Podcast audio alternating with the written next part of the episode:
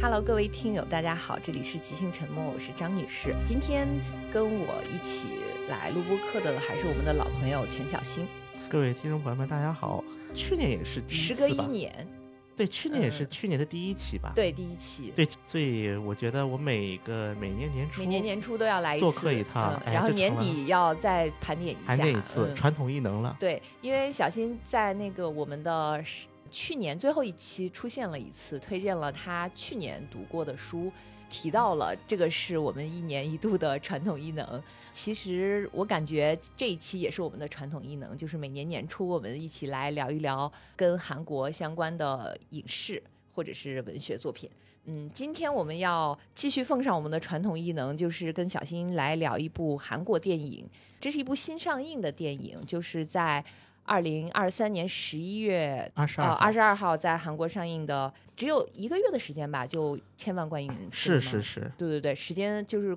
非常时间非常短，它那个票房非常好，《首尔之春》。对的嗯，对这个电影呢，其实是国内没有资源，所以我还没有看到。我们今天想要聊呢，主要是它的在去年的表现，就所有的韩国的电影里表现，还是能说最好吗？算非常突出了。嗯，因为去年韩国电影真的非常不行，一般吧，嗯只能说非常一般。所以我们就提前，可能这一期会有很多剧透吧。刚才也提到说，现在嗯没在在国内没有资源嗯，嘛。对我相信其实很多在韩国如的听友朋友们应该是已嗯经对，已经看过了，嗯对，因为这部电影它的这个多么可怕呢？这部电影，我是十二月份去了趟韩国，嗯因为我坐的是下班之后，我立马从去首都机场坐了飞机，嗯，所以我到首尔是晚上九点多。马上去看了。对，然后呢，我把包一放，然后嗯吃了顿晚饭兼夜宵，哦，然后呢睡不着，嗯我说干点什么呢？要去看个电影吧。嗯然后我去电影院一看，当天首尔的那个 CGV C，、嗯因为嗯。像那个韩国三大院线之一嘛、c g v 的它的三大旗舰店，我们叫做、一个是龙山 CGV，、嗯。一个是江南 CGV。一个是如意岛 CGV，我们一般将这三家再加，如果再加再加往十里 CGV，这四家一般就是旗舰店，我们叫做。这相当于就是首尔的核心商圈里边的对，这四家是最旗舰店，可以理解为它分别分布在江南、江北和主城和副中心哦的不同的位置。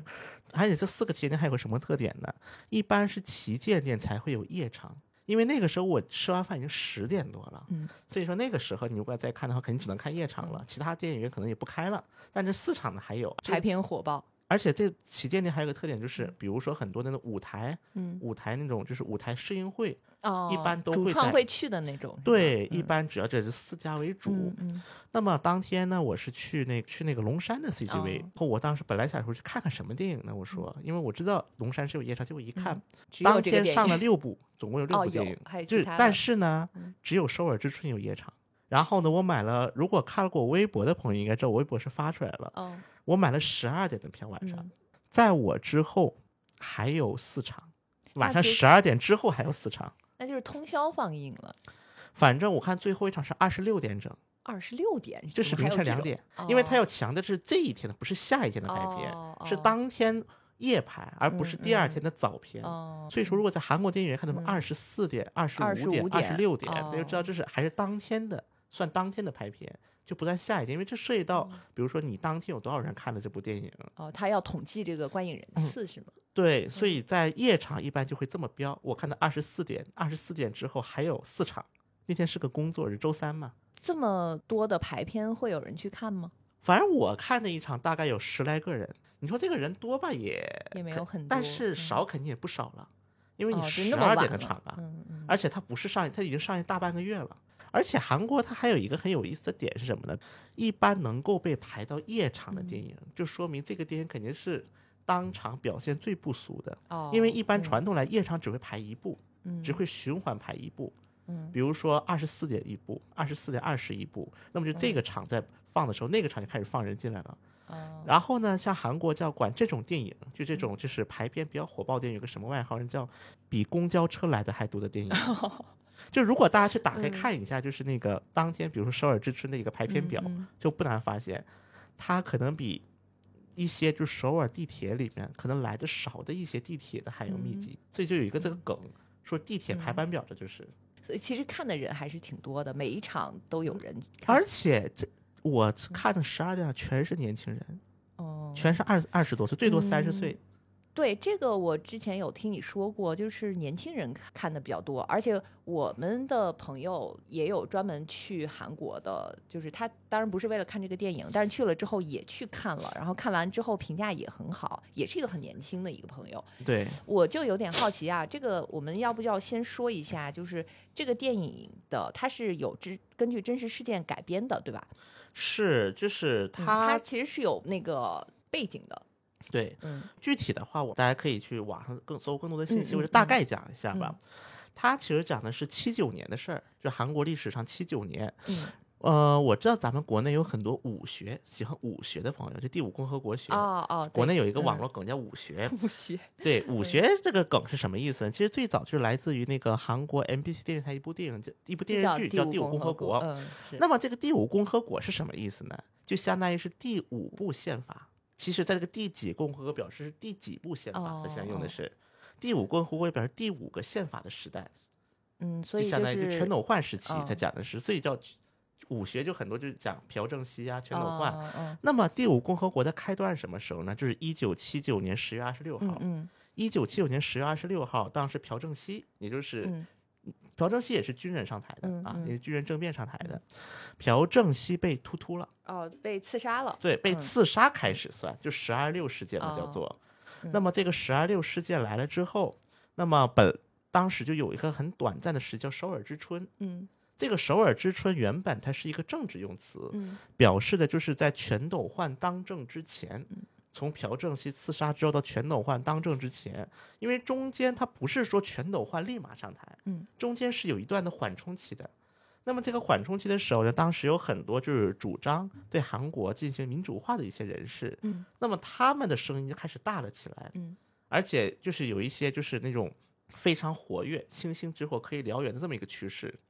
所以说，这一个短暂的时间叫首尔之春，在历史上、哦就是这些民主化人士们的一个发生的一个嗯。强化的时间。但与此同时，当时的全斗焕，嗯，我所以我要解释一下，这里全斗焕当时的身份是什么？保安司令官叫做、嗯保安司令官呢，他其实是个什么样的职位？就是说白了，嗯他其实是掌握着军队的情报系统。哦，因为军队内部它也会存在一套情报系统，嗯所以嗯如果大家比如说看过幺零二六，就是看过幺二幺二事件的这些资料，嗯或者看到比如说首尔之春电影，就会发现一个问题：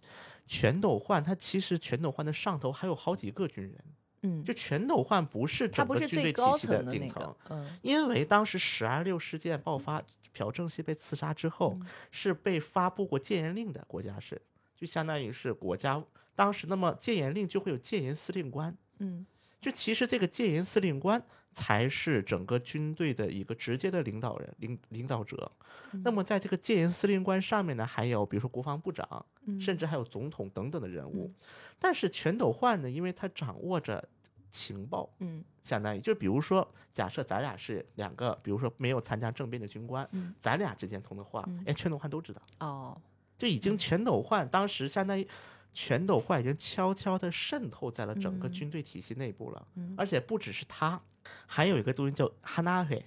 就叫一心会，最早叫做、嗯。这个一心会是个什么概念呢？就相当于是全斗焕的亲信。因为全斗焕自己是那个陆军那个士官学校出身的，哦。最早呢，这个组织来源是来于朴正熙时期，当时就有一大概意思，就是说，朴正熙你不是那个军队政变出来的吗？虽然你现在不是军人了，嗯那么在部队内部是否也有要一些去那个拥护你、一心一意拥护你的人？就像朴正熙做了这么一个提议，那么这个当然做提的代表人是全斗焕，就相当于在陆军队内部是不是也要有一批人去一心的拥护你？所以这个组织叫一心会。最早叫做给起了个名字，然后再后来这个组织就进行了一些扩编，比如说根据你的出身地域啊，比如说你比如说清商道人呐、比如第几期啊，你比如各种各样的条件，就相当于在军队内部就有一个小组织、小范围的小组织了。那么这些小组织后来叫做历史上叫做哈纳会，嗯那么这个哈纳会就成为了幺二幺二，就是军事叛乱的一个主力军。哦，是这么的一个情况，这当时的一个历史环节是。那么这部电影描述就是是刺杀之后，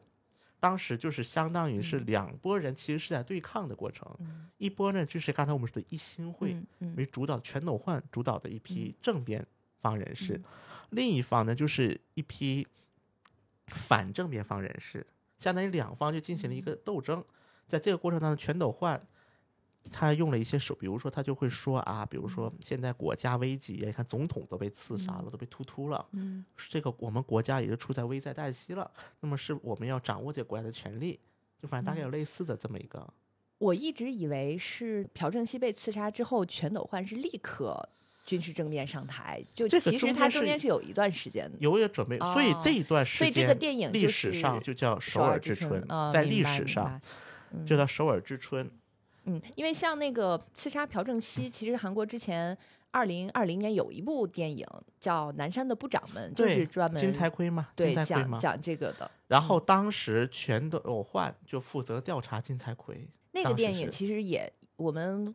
过后再再说，其实也挺推荐看的。是嗯所以说它就相当于是在这个过程当中发生的一些对立。当然，电影嘛，毕竟是电影，嗯它其实跟现实上还是有一点，就是它应该来讲，它是有一些夸张的手法在里面。它是做哦两个方面的，一个就是处理。一个戏剧性的处理，就是把反叛军的形象都特别的高大化，就是我是嗯少数。第一个就是描述这个，就是嗯以小对大、以卵击嗯石的这么一个，全斗焕的另外一方，对吧？对，就对嗯立方。嗯另外一个就是反政变的这一方嗯的一些高官们，就描述特别的无能，特别的窝囊。那当然，你说他们无能嘛，肯定有无能之处。嗯但是有电视剧你要说那么像打人的那么窝囊吗？应该也不哦见得。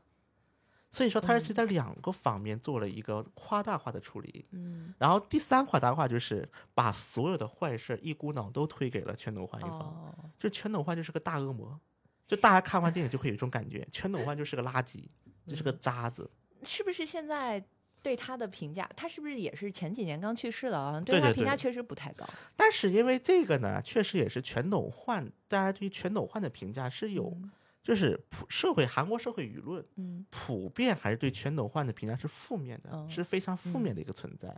这跟朴正熙又不一样。嗯如果比如说你去拍了一个朴正熙政变的这么一嗯个画面，那么你很有可能这个会招致一些保守人士的一个重大反对的，嗯就会觉得他不管怎么样嗯对韩国经济有功。嗯对，但是到了全斗焕的时期，这就不一，因为这有一个很大的差异在哪儿呢？朴正熙是至少是靠民选，就是我们要理解韩国人的逻辑啊，嗯我不是说这个逻辑对，就是嗯韩国人的逻辑。朴正熙是民选上台的，哦他至少前期他是靠投票投上来的，嗯只是说投票投到最后呢，感觉不再动点动作，我就干不当不上了，哦然后我就搞了维新，所谓的维嗯新嘛，嗯，维新之后就把就自己就一直能干了嘛。但是早期他是嗯投票投上来的，但是全斗焕不是，对嗯。全斗焕就是靠叛乱上来的，嗯。而且叛乱上来之后呢，他也没有搞过像样的投票。所以对于全斗焕时期，第五共和国时期，韩国有个政治名词叫体育馆选举，就是说不是民选上来的，是在体育馆里面投的，就是相当于是所有参加选举的都是全斗焕的人，哦。然后全斗焕的三百多人召集在体育馆里哦。面，去所以说在韩国的一个法统体系来看，全斗焕和朴正熙的一个正统性是有差异的。嗯这朴正熙倒是有一批人是认为他的杀人是对的，嗯。所以说如果我们当当时拍的朴正熙的电影，嗯。那么他很有可能就会成为非常大的一个争议。嗯。但是拍的是全斗焕，而全斗焕无论如何在韩国社会的主流舆论是有一个定论的，嗯认为全斗焕呢他是不正当上台的，嗯他是一个军人出身，嗯而且是我相当于是差点搞成内乱，像以内乱的形式上台的，这是有一个这样的社会的一个一致。当然，全斗焕为了洗清这种就是一些原罪吧，嗯他其实做了不少事儿。那么最典型的一件事情就是什么呢？恢复韩美同盟。哦因为在朴正熙末期的时候，韩国当时要研发核弹，嗯所以说韩美同盟有段时间是非常的危急的，就非常的危急、危险的一个状态。所以我们在电影里可以看到啊，虽然很短的一段，嗯但当时美国是尝试阻拦这场政变的。嗯后来为什么美国没有继续阻拦下去？因为全斗焕他自己知道自己正统性是不够的，嗯所以说全斗焕他就做了很多相当于让美国高兴的事情。哦哦比如说把核弹给自自己废了核，我们可能用一个不太恰当的词叫“舔”，舔美国。嗯那么舔了美国之后，美国可能觉得，嗯，行吧，那就让你当着吧，就成了这样的一种状态。其实，嗯，整体来讲是，这这个电影是这种背景，为什么会有这么多年轻人喜欢看？不是应该是那个年代的人？首先，大家不觉得这个戏剧感很强吗？两方对立，一方是正义的，一方是反派的。在正义的阵营里面有很多二百五，就那么一个孤勇，就可能孤勇者。孤勇者，哎，是郑宇盛演的那个。对，哦，就是相当于嗯。一个孤勇者站在这里。嗯。当时有一个画面，其实就非常的戏剧，嗯就有非常的那个 drama，就是当时相当于是就是最后了，已经快到最后了，这部电影。当时呢，像比如说国防部长啊，嗯。就已经都投降了，就是都被抓，该嗯抓的被抓，该杀的被杀，该投降的投降，嗯。包括把戒严司令部那司令都给抓进去了。然后当时相当于就剩下了这个一个主角了，相当嗯于。然后呢，他手里只有一百多个兵，那这一百多个兵是帮炊事班的那些厨子都算进一百多号，嗯把这一百多号挤着说了，然后他就说嘛，说我不能坐以待毙，嗯因为当时他的手下是在劝他说，你不想想你的妻子、你的孩子吗？嗯你不考虑考虑吗？然后当然是我，当然我想他们，但是我不能看着国家这么被全斗焕篡夺了，嗯所以他就自己穿着衣服就走了出来，然后把这个一百多号人召集起来，因为他当时手里有个哑炮部队，就相当于他有一个哑炮部队是在他的掌握之下的，然后当时就命令把全斗焕那个司令部给砸了，用哑炮，而且你看最后那一场画面，当时全斗焕其实是慌了，因为那个哑炮部队确实是能够把全斗焕的司令部给砸了、炸了，那像全斗焕就死了嘛。嗯啊，所以说全斗焕的最后一幕是一直在尝试跟这个在实际历史上张太完张太完哦将军在谈判，然后呢最后一刻突然国防部长冒出来了，然后呢把张太完给革职了，哈，因为上面抓住了嘛。嗯因为其实看这个电影就知道，国防部长是一个非常贪生怕死的人，嗯那个瑟瑟发抖躲在那里，最后被全斗焕揪出来了。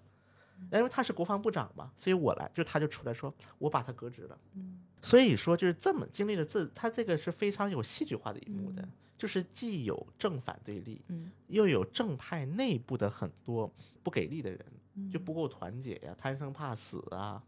而且其实双方阵营都有这样的一些人，哦，只是说呢，在全斗焕那个阵营，这些贪生怕死被全斗焕给镇住了。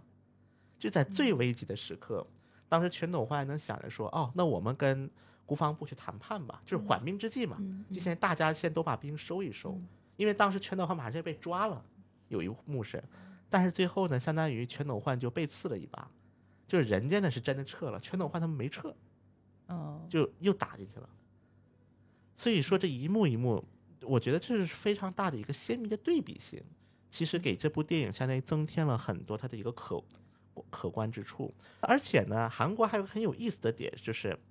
韩国的院线也好，制作公司都是一种高度垄断的状态。嗯韩国总共只有三大院线，每一家院线下面有个制作公司，嗯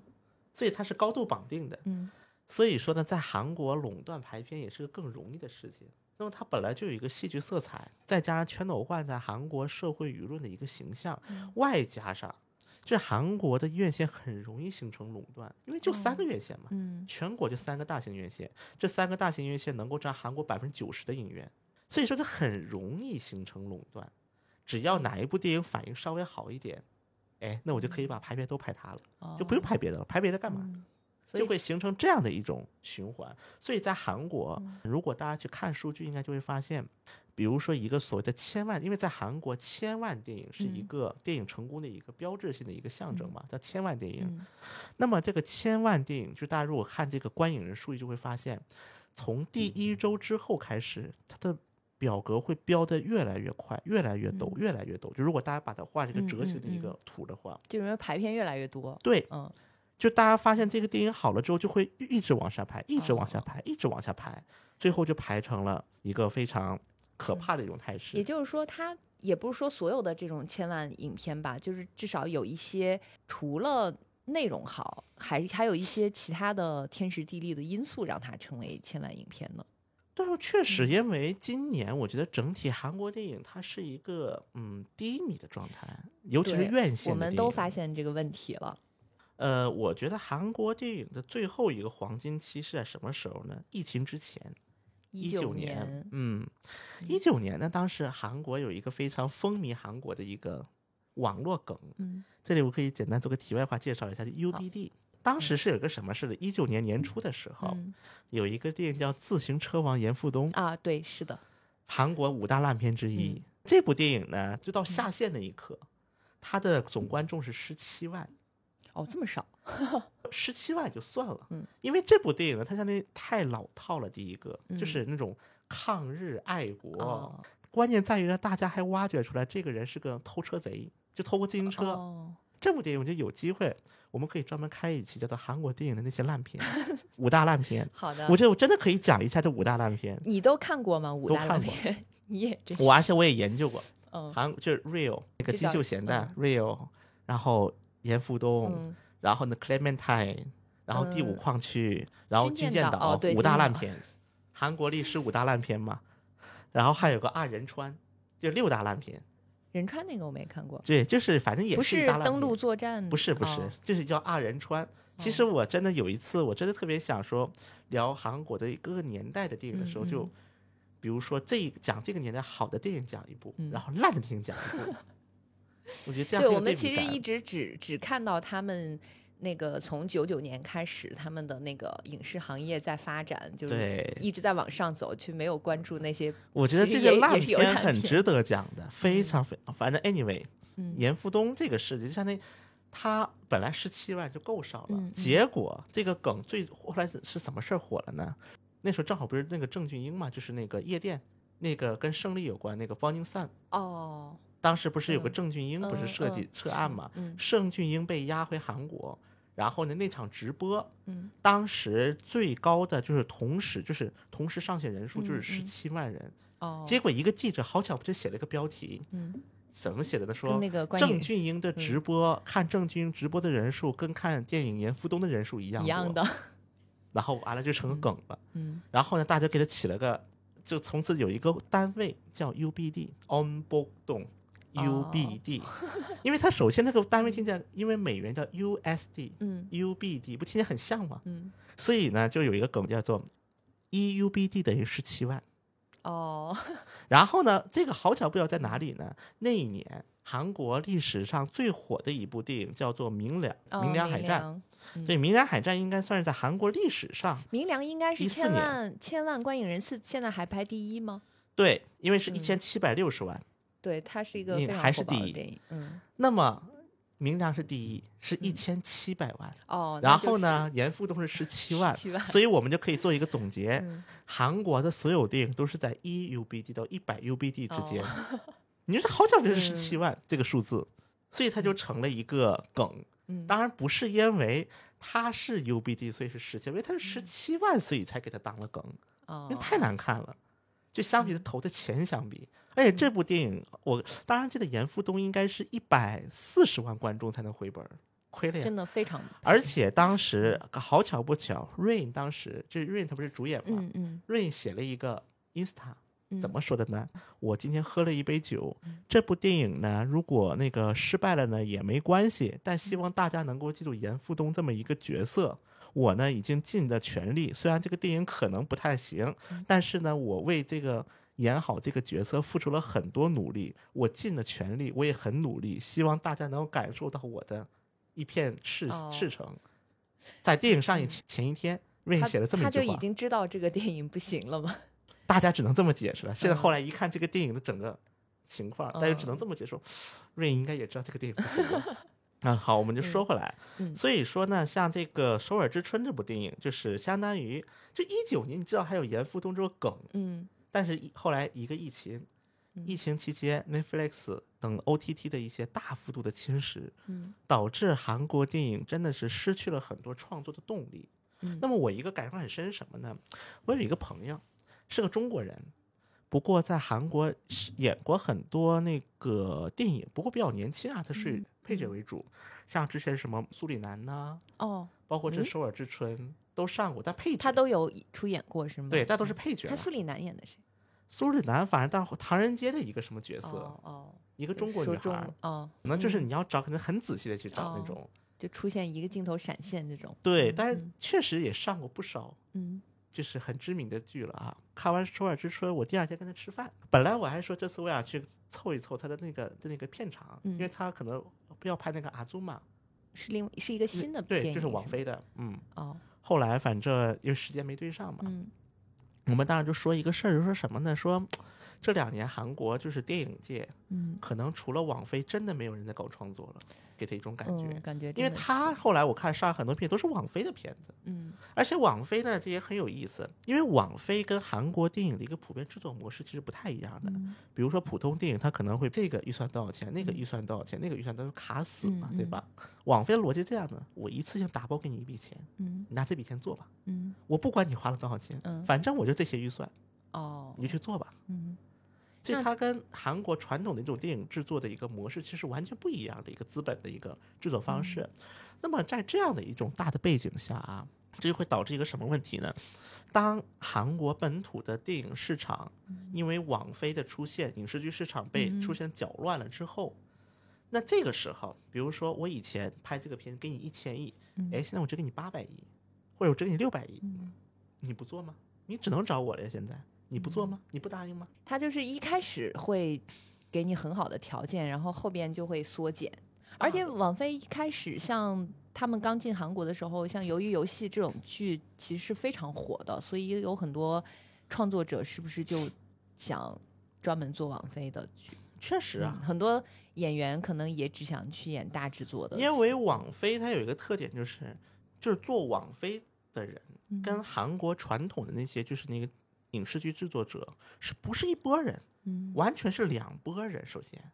而且再加上网飞，它还导致一个什么问题呢？就比如说在韩国啊，大家如果看韩国影视剧，都会知道韩国影视剧有一个标的，什么十九禁、嗯嗯，十五禁、十二禁。这个是个什么标？这个是叫韩国叫影像物等级评定委员会，哦就相当于你要上之前，你是要拿着这个委员会评定的，就你这个电影是什么等级的，要做一个评定。自从有了网飞之后，大家发现所有的评定速度都慢下来了，因为太多了，网飞堆的太，因为网飞不仅有很多韩国在韩国制作剧，嗯有很多是外国的剧，哦就都送过来了。然后呢，后来没有办法，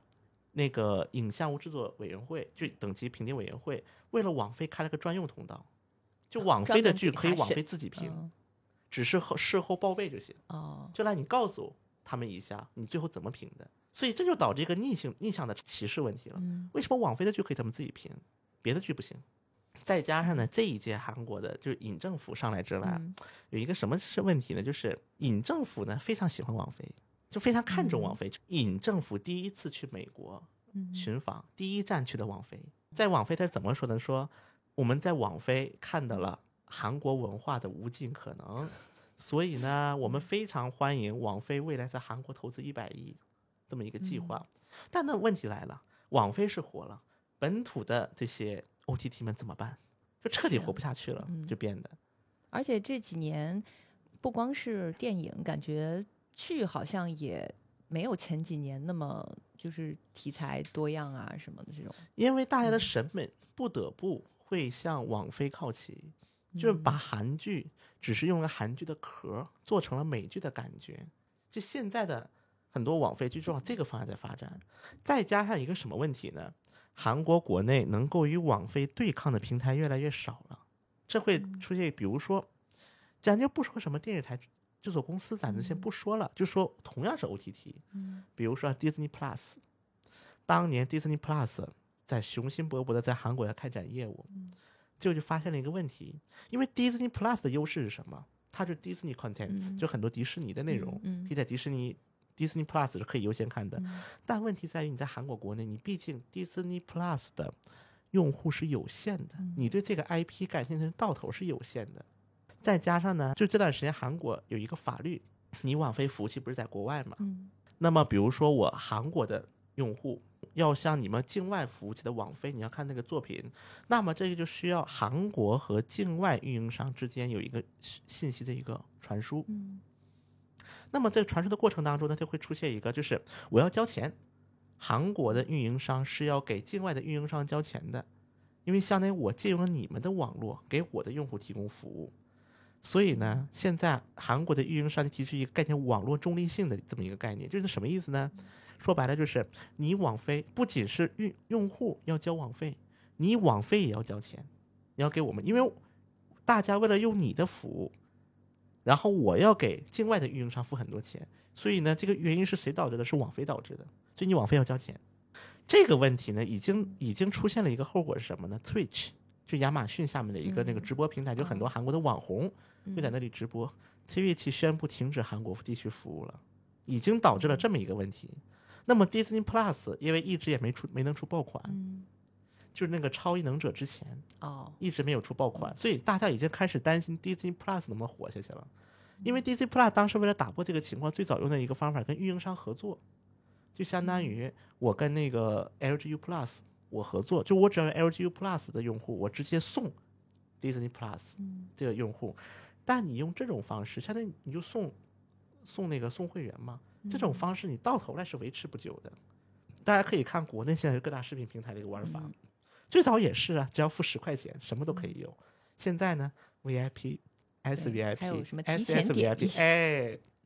所以这相当于中国的这些问题在韩国市场也出现了，开始。嗯。所以呢，这种情况就会导致大家开始越来越怀疑网飞以外的 OTT 能不能活下去了。那么 OTT 尚且如此，我们再来看这些制作公司们，他们怎么活？我记得好像在那个呃九九年吧，九九嗯年是有韩国电影人发起过那个光头运动，嗯就是他们就是为了抵制国外的那个呃影片来侵占国内的市场。好像有很多电影人，像呃林权泽导演啊这种的，他们就是非常激烈的在反对，还剃光头。那就是到了现在再出现这种情况，电影人们他们会有反击吗？这个就相当于这个政策叫什么呢？叫 Screen Quarter。刚才你说的这个政策是、嗯 Screen Quarter 是个什么制度呢？就是简单来讲，就是呢，在一个电影院至少要在一定时间以上的时间，就是一年的一定时间以上，必须要上映韩国电影。这个叫 Screen Quarter。Screen Quarter 呢是最最早是朴正熙时期，当时是六七十年代嘛，七十年代当时是配额制，就是你得你们电影院至少得上满八部国产电影，才能够上上一部哦进口片。嗯最早是一个数量制，然后再往后呢，随着那个再后来的话，一直是那个就一直到零几年，就变成了日数，就最早是配额变成了日数制，日数一百四十六天，一年要至少上满一百四十六天的那个本国电影，一个电影院。这个这个是当时的矛盾最大是在哪里呢？就是是九八年，当时韩美之间有一个叫韩美投资协议，嗯韩美就是相当于韩美自贸协定前一步，投资也就关于资本的一个流动这一块儿。当时九八年的这个协议里面，当然美方的一个要求，就让韩方彻底废除 Screen quarter 这项制度，就刚才你说的光头运动嗯，就在这个时候发生的。而且好巧不巧，大家如果对韩国历史比较感兴趣，知道九八年是有金融危机的。嗯嗯本来韩国的金融危机九八年已经算是韩国人民可能最后一波爱国高潮，嗯可能说的难听一点，嗯最后一波韩国民众的，就是因为你进进口店，你肯定要流出外汇，嗯你肯定要很多的外汇是要外流的。嗯那么这个时候，美国来找你说我们签一个投资自由化的一个协定，嗯金融学的问题，比如说一个发达国家。它开始调整利息了。嗯我现在手里有一笔钱，发展中国发达国家的利息是相同的，利率是嗯投资条件相同的，那么我宁愿发达国家投。嗯那么这个时候做发展中国家，它也只能涨利息，否则钱就走光了呀。嗯对钱就不会回来呀。嗯所以说呢，本来这种尤其是跟美国这种国家签这一类协议的时候，它就会涉及到很多的外汇的一个流出。当时韩国进入金融危机很大原因就是韩国国家短期外汇不足，就欠款还不上了，外汇欠款还不上了，就国家破产了吗，国家面临破产，但没有破产嗯啊。就像那个国际货币基金借款，那他们会国际货管那个就是每次就是什么 IMF IM IMF 对，就是国际货币基金的一个简称嘛。当然那一年其实国际货币对韩国的条件其实比后来，比如说给希腊呀、给嗯北欧、南欧啊这些借款条件苛刻很多了已经。嗯所以当时给的一个提出一个条件就是要国际汇汇汇率那个货币要开放，嗯所以就要签这么一个投资协议。本来韩国老百姓已经很受不了了，就看不惯了已经。就你美国想干什么？你到底到底想对我们经济动什么刀？然后这个时候美国提了一个条件，要废除 Sky Quarter，就导致当时的一个社会氛围就起来了。嗯，就很多的电影导演要剃光头啊，就这个时候的事儿，就相当于一个社会氛围本身就已经不是很友好了。所以跟现在这个还不太一样，就整个社会背景也不太一样。所以说当时的一个状态，首先他当时相当于是完全动了那个电影人的蛋糕啊，嗯，因为当时的韩国的环境，如果让外国的电影进来，嗯他不会用韩国人的呀，嗯嗯。他最多是怎么做的？比如好莱坞电影，可能我象征性的用一个，比如说现在国内不也有嘛，很多中国的演员在哦好莱坞上，嗯但很少有去做主角，是嗯这嗯就除了像成龙啊这样的一个港台艺人，可能这是个例外，但是在内地的艺人当中，确实这样的案例也比较少。嗯如果说没有 OTT 这样一个手段，其实就相当于一个大范围的一个公路，就一个文化侵略了。你甚至可以说的更难听一点，就我就举一个最简单，就会发生什么事儿呢？一五一六年的韩流，这就是一个单纯的文化侵略了，已经属于。嗯嗯。但是现在是不是其实像网飞他们是在用韩国的电影人和团队来做韩国的作品，所以其实。跟九九年的情况还不太一样，就是但韩国是现在的我觉得韩电影人觉得还是有机会的，是我觉得？韩国是这样的，现在就是网飞这个东西呢，就是相当于每个人的立场不一样。嗯比如说，我是一个艺人，我是一个大导演，嗯那么我怕网飞干嘛呢？人家还说不定找我来。奉俊昊都去拍剧了，是吧？对呀、嗯，包括比如说，不，包括不是奉俊昊了，包括之前不是我们当时不是踩过那个谁嘛？就前年那个分手分手的决心，啊，朴赞玉，朴赞玉，朴赞玉自己不说吗？嗯什么叫做 K movie？什么叫做 K wave？、只要是韩国人做出来，带有韩国文化的，都叫韩国电影，没有一个特定的含义。只要是这片文化孕育出的人来拍的，都多多少少含有这片文化的色彩。为什么朴赞玉敢这么说？因为朴赞玉自己也拍 HBO 的电影对他的什么女鼓手啊，什么这些还挺但对他的角度来讲，无所谓呀、嗯反而这是一个另一个就多一个平台嘛。本来只有这几个平台，给他多开了一个平台。但是对于很多中小导演，除了呢，像比如说鱿鱼游戏这一种，嗯嗯拍了有点太前卫了，各个那个电影公司呢不敢收，嗯大家都不敢收。然后这个时候，包括像记鱿鱼游戏，说据说是这个摄像已经是过了十年，哦被放了十年，对，据说他其实十年前就有这个想法要做，但是一直没拍出来嗯。在韩国当时一个有限的环境内嗯，那么现在网飞它确实打开了这个一个界限，相当于你电视台也好，你嗯各个制作公司也好，虽然它电影制作公司跟电视台可能相比电视台公益性质稍微小一点也是，那你总得考虑点所谓的社会影响吧。嗯嗯那么网飞它不需要啊。而且刚才大家听到了一个点，就是网飞是不用走审批的，网飞可以嗯自己审自己。自己定十十几季，对，只要我事后报备就行嗯，我报一下。但是呢，因为其他的 OTT 平台没有这个特权，所以其他的 OTT 平台还需要走这个审查委员会，嗯就导致很多独立导演的电影的审查时间就被无限拉长，因为还得排。感觉那些那个比较小众一点的，像什么一些文艺片啊，也会更难。除了什么《红长袖》这种，确实，嗯我我看了一下最近几年韩国电影，就是跟政治相关的，嗯呃，就根据历史真实事件或者真实人物改编的这种电影，还是有几部的。嗯、就单从像豆瓣评分就可以看出来，感觉这个也是一年不如一年。像对二零一二一年的时候，还有《摩加迪沙》，就是还挺不错的一部电影。对，摩加嗯迪沙是的，那个现在豆瓣评分是八点一分，嗯，嗯，到二二年的时候是有一个电影是李善均演的《王者制造》啊其实是他跟薛景求演的嗯是这个也七点多分。然后像那个李正宰第一次导演的电影是二二年八月份的《狩猎》，狩猎，嗯，那个电影还挺好看的，也是一个真实的历史事件。然后这个电影里有李善均的老婆全慧珍，呃，她是女一号，应该是这个也是七点多分。但是到了去年的两部电影也是就是有真实事件的，就是跟外交有关的，一个是交涉，还有一个是非官方行动，嗯，都五点几、六点几。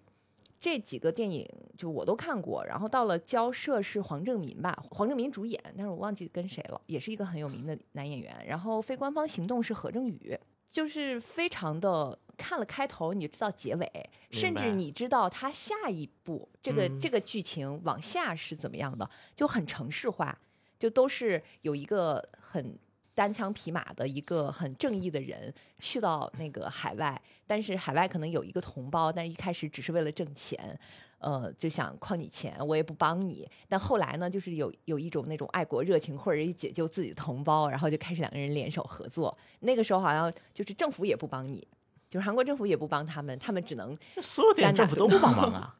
就感觉现在的电影拍的人物也很单一，剧情也很很单一城市化，就没有以像以前我们看像我们去年聊过的《黄海》，就很少有这种电影了。因为黄海太烧脑了呀，不适合年轻人们看的，太烧脑了，它有点儿。而且你得对这个背景，就是比如说啊，我比如说说到黄海，我就想起来，比如说这两年在韩国很火的一个电影叫做那个《犯罪都市》，哦，因为《犯罪都市三》马不也上了吗？马东锡，嗯马东锡的电影，而且他三部好像都是千万观影人次，对就还挺火的。对，嗯像比如说《犯罪都市》，我看完《犯罪都市》，我有一种感想是什么嗯呢？完了，韩国电影跟中国的综艺越来越像了。比如说《极限挑战》十期、十一期、十二 期，就开始熬这种熬骨头汤。我不知道你能不能听懂我这句话，就像熬骨头汤一样。嗯我感觉马东锡他有自己的，据说他是有自己的公司吧，所以他的电影其实是围绕他来打造的。对，就是相当于马东锡想搞一个自己的 uni 小小小小小世界，就是他自己的一个世界。永远都是马东锡主角，然后他的那个反派会每一步不停的。那么当时我是我就说什么呢？我想说，第一部《贩毒》是》第一部，当然是咱们中国朝鲜族的一些啊，事儿。对，当时那个张倩，哦就张哦，对骞，对对对，是是，就是大家看这十年，韩国这个十年对于中国朝鲜族这么一个角色的刻画越来越单薄了。比如说我们嗯在聊那个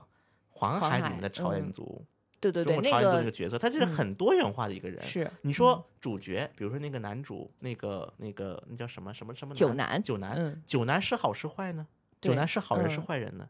没法评价，不好嗯评价。嗯那么到了比如说他到了韩国遇到那些人也是不好评价。对，嗯但是你看到了现在《犯罪都市》，这就是爽剧啊！我觉得你刚才说的那个《首尔之春》里边的人物，我听上去啊，我还没有看，就我听你描述，好像也有点这种趋势。但是至少首尔之春，它是一个第一个，它有历史事件在；嗯，第二个，全骂全斗焕是个政治正确呀，哦，全斗焕肯定是个坏蛋呢。嗯，那这样就是是不是对于这个导演或者编剧来说就太简单了？不是而且他们在投机取巧。而且这是在把复杂的东西给简单化了，反而是现在的电影为什么都会这样？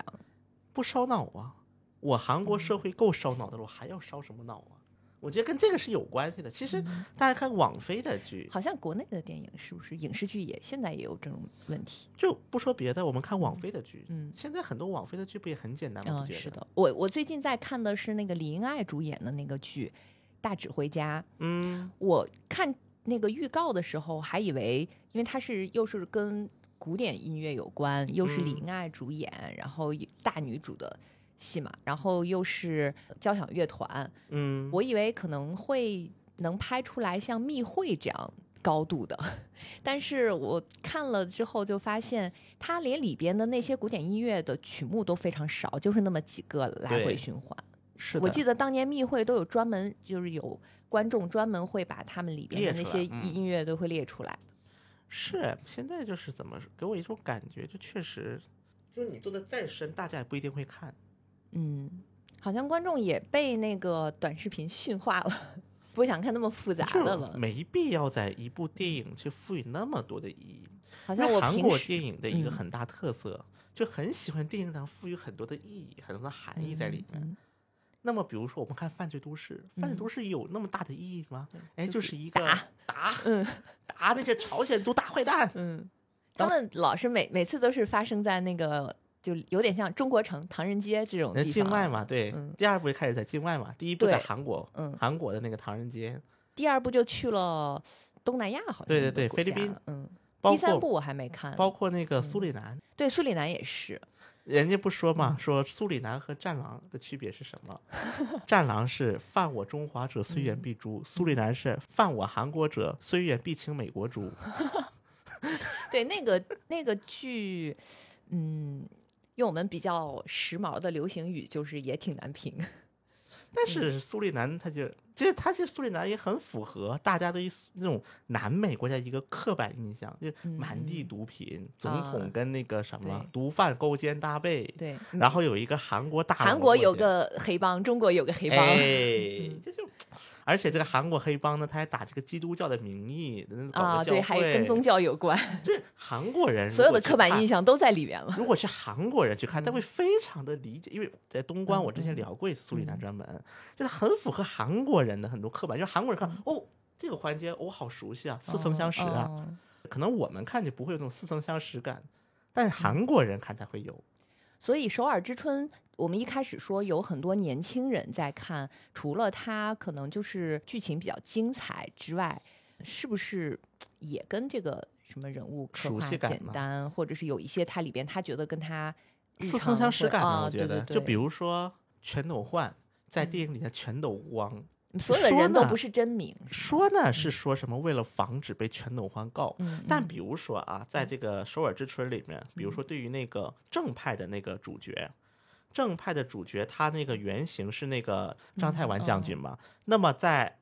电影里叫李泰成将军，那么他是名字还是有一些变化的，哦。但是大家只要一了解就能知道他本人是谁。但是对于唯独对于全斗焕和卢泰愚，嗯。他用的已经是你没法认不出来他是他，他是他了。虽然我不用他的哦。名，比如说全斗焕，黄正民演的这个全斗焕，然后那个造型就非常一个光头的形象，对呀、嗯。全斗光。嗯，光头的光，嗯。我们可以从这个角度理解，就是导演巴不得大家能够认出来这就是全斗焕，但是呢，我又不用他的名字，嗯，那你告我呀。你你知道他在说他，但是他导演不承认，对，就包括这卢泰愚，嗯没有证据。因为卢泰愚是二号人物嘛，当时那个哦一心会的二号人物，卢泰也叫卢是李泰建，新民演的那个对对是的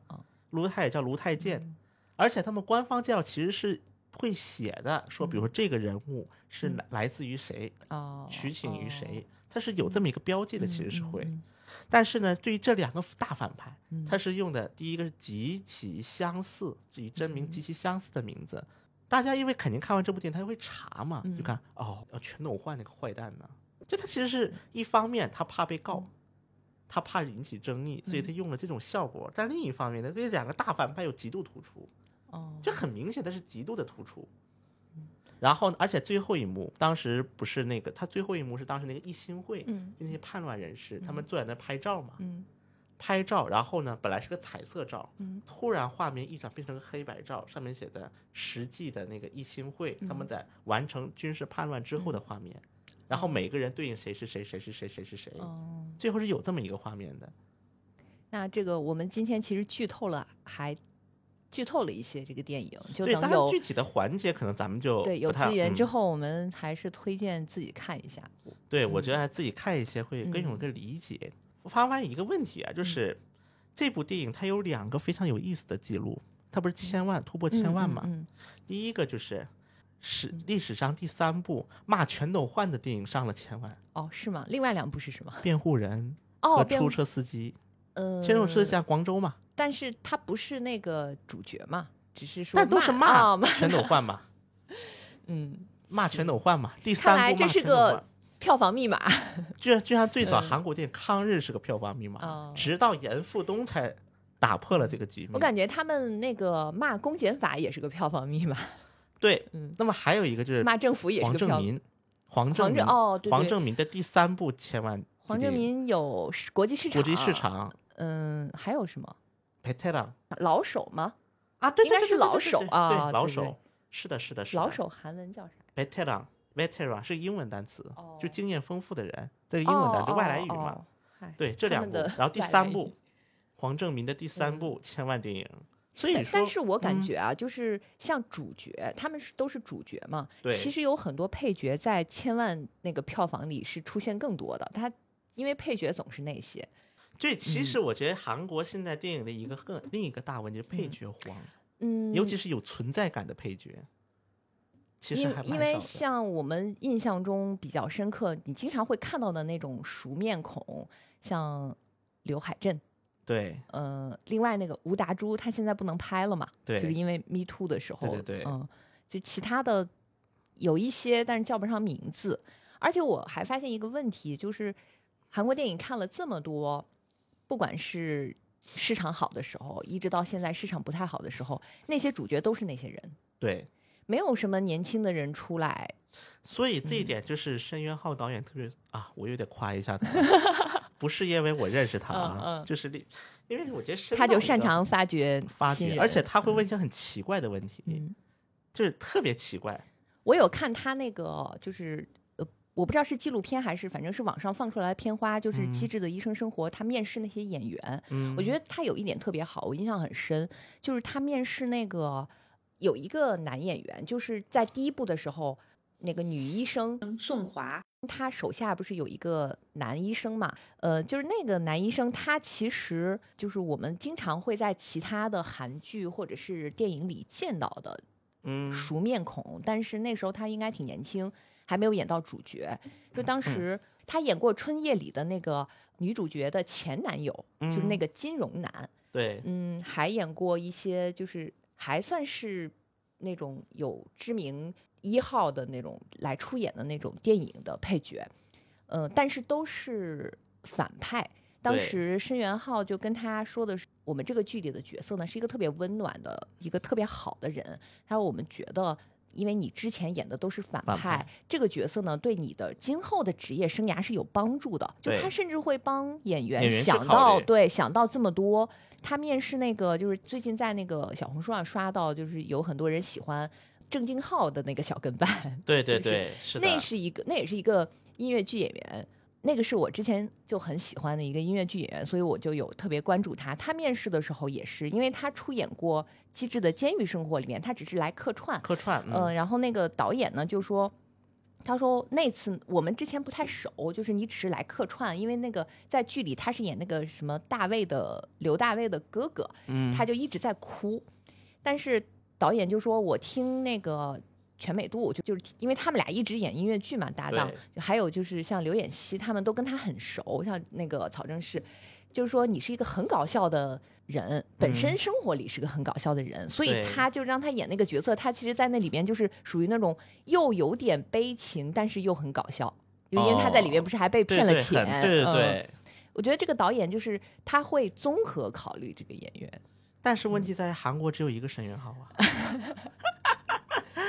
对，所以我觉得韩国的一个就是目前的一个剧荒，其实网飞就是它的一个崛起，跟韩国的这个配角荒其实有一定的关系的。因为你作为一个拿预算的一个角度来，因为它是相当于给你打包一笔钱去制作这部剧，嗯那么他不得不只会用一些，就是他没有机会去做尝试。嗯可能早期的网飞，因为很多大牌他不愿意参演，嗯可能他会有一些尝试的机会。但是到了现在，我还需要尝试什么呀？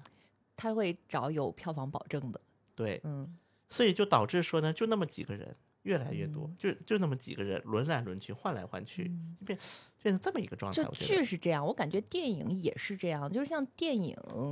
嗯、是不是因为钟鼓路还挺暗自排辈的，就是年轻人想要上来还也很难难的，也很嗯难。所以一直就是什么黄正民、郑宇盛这些这些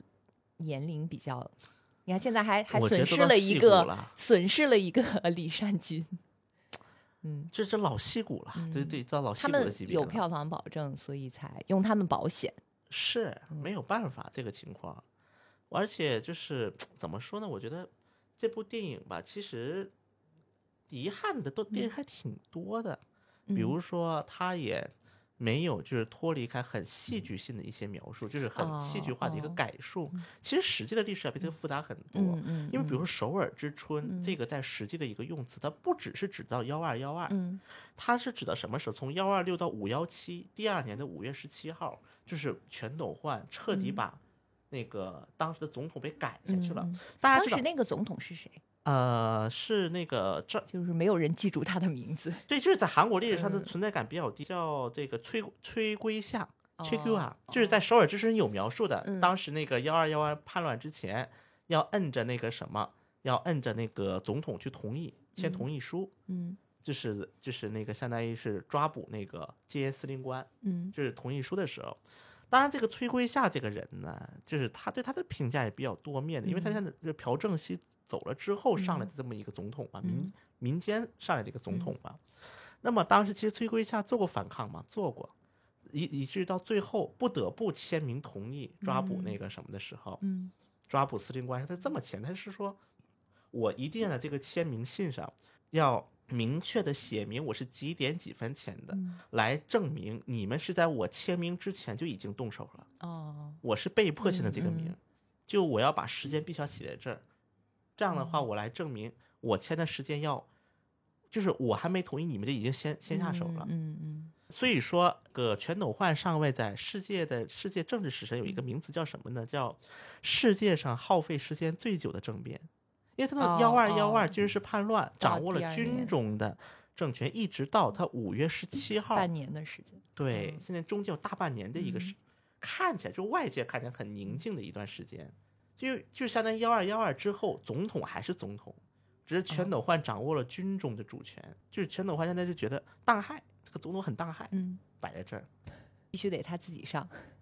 是，它嗯是有这么一个过程在里面的，而这个过程其实在这部电影是没有描述的。而且我们刚才说首尔之它的一个字典上的含义，嗯其实是很多的民主化人士、很多的民众去嗯呼唤民主化的一个时代，是对哦这个的同时。但是这部电影它描述就是军队内部的一个纷争。那么对于这个呢，导演他是有一个解释的，嗯他说我正是想通过这个对比来描述大家的，因为大家都知道首尔之春的一个含义，嗯我通过这个来表达首尔是没有能够实现。嗯相当于这些人的呼喊最后没有换来现实的这么一个，嗯就是它是一个逆向的一种解释。就至少这个导演其实他是在拍的过程中有自己想法的，虽然我们刚才也说了，还是有一些让人不太满意的地方，但是我觉得出租车司机也是一样的，就是最后他还有那个追车的戏，其实完全就是为了电影就得这么拍，你不不这么拍可能就没有那种戏剧效果。对，包括我、韩国的很多年轻，因为刚才说这个年轻人他很火嘛，嗯。韩国的年轻人还有一个还做过一个挑战，在社交网站上，比如说大家戴那个智能手表入场，啊，你的脉搏数能到多少，能气到什么地步？那么嗯当时我记得有人认证过，嗯。到了一百八，心跳到了一百八，我我运动都没有到过一百八，就是愤怒值，愤怒值认证。嗯就是类似的，包括大家的黄正民、嗯。这个人，他也是一个非常善于在综艺呀、在一些社交媒体呀、也非常就是玩得起的一个嗯，人，对对对，是的，是的，我有看过他的综艺。对，所以这这也是一个我觉得他能够被很多年轻人所欢迎的一个点。嗯然后再就是，其实大家对于第五共和国这段历史也是很熟悉的，对这段近代史，因为在很多就是韩剧里也经常会提到嘛，说为什么你说话的口气这么像第五共和国的人之类的。哎，是，所以嗯这种梗它本来就有一定的接受度，嗯，然后呢，这个宣传方他也非常善于用这种嗯年轻人能够接触到的方式，再加上它这个电影本身嗯。又是一个非常，虽然说它这个历史本身很烧脑，但是这个正反阵营的这个样子啊。太明显了，有点儿 特别的明显，而且他又造了很多那种独创的话，比如说一个人去嗯。阻挡那些就是很多的戒哦。戒严的那种戒严军呐、就是很多这种非常戏剧性的一些画面。就是让人热血沸腾的画面也有是一个。愤怒的画面。那么一方愤怒来自于全斗焕，另一方面来自我方的一些垃圾，一些垃圾，嗯，就类似的这种那，嗯，总体来讲，其实这个电影还是值得看的。等有资源之后吧，只能是我们现在这种情况。然后我们通过这个电影，其实还聊了其他的呃几部电影和一些现在韩国的电影行业，就是影视行业的一些嗯现状。现状是哦的。嗯，小新觉得之后韩国的这个行业会是怎么发展？我觉得现在网飞在韩国的电影圈啊，嗯成了一种主流，就是甚至可能那什么 Z 什么 TVN 啊这些综 JTBV 片，嗯就是中篇频道，可能已经很难做出头了。嗯那么最典型的一个例子就是关于申元浩、申元浩和罗云熙，嗯不是现在不是从那个 T 那个 CJ 出去了吗哦，离职了吗，在那个 Egg is Coming，在一个新的厂牌哦工作嘛。其实哎，首先这个不代表任何人的意思，代表我个人的一个嗯我个人的一个嗯意见嗯。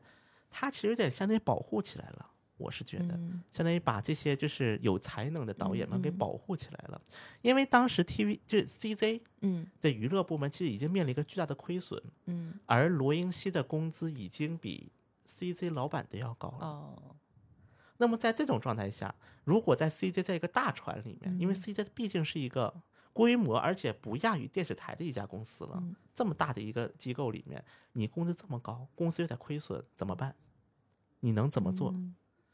可能他有一些想做的也做不了了。没法做了，已经是。所以说这个时候，然后而且这家公司 CZ 是大股东，是嗯百分之六十的大股东，现在 CZ 投了一笔钱往里，哦然后你们自己看着玩去吧。所以大家看呢，自从他出来了之后，那么比如说 Channel 西伯牙，就是在油油管上面有一些他们自己的频道嘛，哦包括有周边。哎，说起来，我觉得我我可能很快会有机会给大家做一个周边展示了。是吗？哦，上次回去是，上次回去的时嗯候，我去了他们。我记得你有去对去拜访，这次我也去了。了，十二月份。哦，然后呢，我还催着说，你三月份答应给我的周边，为啥到现在还没给呢？我们其实很盼望，就是反正一些蓝光，嗯当时我也要了个蓝光，蓝光蓝光哦盘，要了两套，然后呢还有一些周边。你是准备要带回来给大家展示，还是要送给大家？送给我听友看看试了多少吧，啊？看他寄了多少，如果有足够的话，对，所以说希望有机会能够吧就是尽快能够给大家展示一下。所以你其实更比较就是